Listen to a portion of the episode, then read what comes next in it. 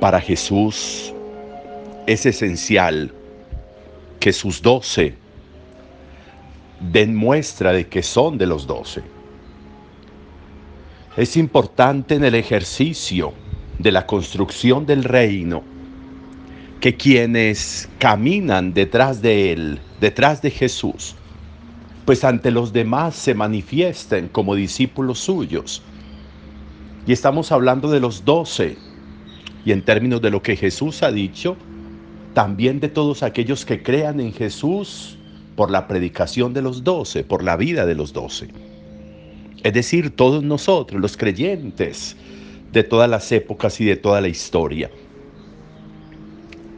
Veníamos escuchando de Jesús un discurso en este sermón de la montaña donde les decía a los discípulos, se dijo antes esto, en cambio yo les digo esto otro, como una modificación, como un cambio de paradigma, si queremos llamarlo así. Porque Jesús se convierte en un cambio de paradigma, es decir, en un cambio de mirada, en un filtro absolutamente distinto de la visión de la vida, de la visión de la existencia. Todo se modifica a través de Jesús, del filtro que se llama Jesús. Y los discípulos van a tener esta experiencia los discípulos van a ser adoctrinados por Jesús, si queremos llamarlo así. Los discípulos van a ser instruidos por Jesús. No solo los llama, sino que los instruye. No solo los llama, sino que camina con ellos. La experiencia del resucitado que hemos estado viviendo en la Pascua y luego de la Pascua. La experiencia de un Jesús vivo, resucitado, que camina con nosotros y al caminar con nosotros nos impulsa, nos anima, nos exhorta a seguir caminando con Él. Pero entonces en ese proceso de vida, en ese proceso de formación, en ese proceso de seguimiento, va a aparecer esto que hoy le dice Jesús a sus doce. Cuídense de no practicar su justicia delante de los hombres para ser vistos por ellos. De lo contrario, no tendrán recompensa de su Padre Celestial. Podríamos pensar que existe ahí como una contradicción, porque antes, cuando Jesús les hablaba de que ustedes son la sal de la tierra y la luz del mundo, les decía, brillen así sus obras delante del Padre, brillen así sus obras para que los demás bendigan a Dios por ustedes. Y ahorita viene a decirles, cuídense de no practicar su justicia delante de los hombres para ser vistos por ellos. Aparente contradicción, pero no cambio no cambio en la dirección de lo que Jesús quiere. No se trata de practicar la justicia para ser vistos por los demás, no es para ser vistos, es para ser aprendidos por los demás, que es muy distinto. Que sus obras, que sus obras puedan ser un instrumento de justicia para los demás. Obra de justicia la caridad es un ejercicio de justicia. Interesante mirarlo desde ahí.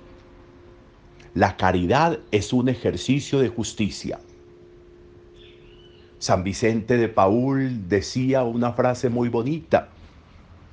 Decía, tienes que tener mucho amor para que cuando le des pan a un hambriento, él te perdone. Eso suena ahí como medio escandaloso.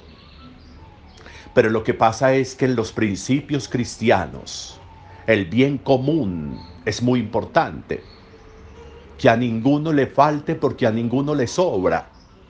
Decía Pablo, que a ninguno le falte porque a ninguno le sobra. Por eso la caridad es un ejercicio de justicia. La caridad no es solamente ir y tirarle al pobre una ayuda. No, es hacer un asunto existencial no solo es importante el que recibe, no, también es importante el que da.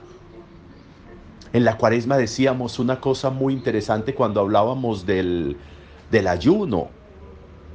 Decíamos, mire, es que cuando yo le ayudo a una persona que necesita, no le estoy haciendo un favor a esa persona que necesita. Me estoy haciendo un favor a mí mismo. Esa persona me está haciendo un favor a mí.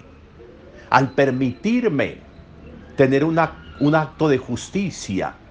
Es decir, al saber que muchas veces las cosas que yo tengo deberían jugar un papel mucho más importante en el concierto de la relación con los demás, que deberíamos ser un instrumento de justicia.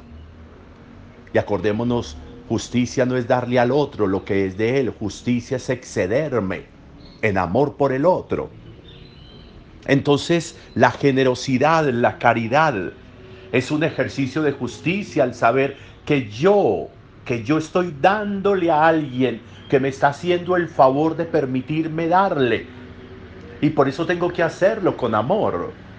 Y por eso la generosidad es con amor. Por eso la caridad es con amor.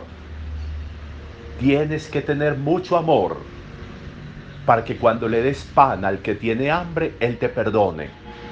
Lo que decía Vicente de Paul.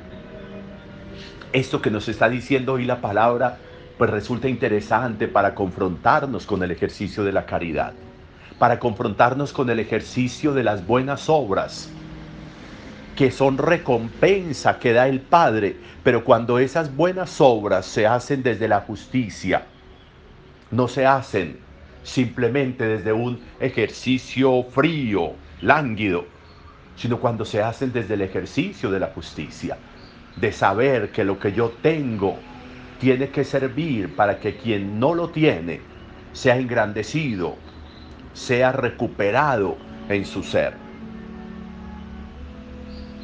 interesante de alguna manera confrontarnos hoy con esto. ¿Somos justos en la caridad o no? Un buen día para todos.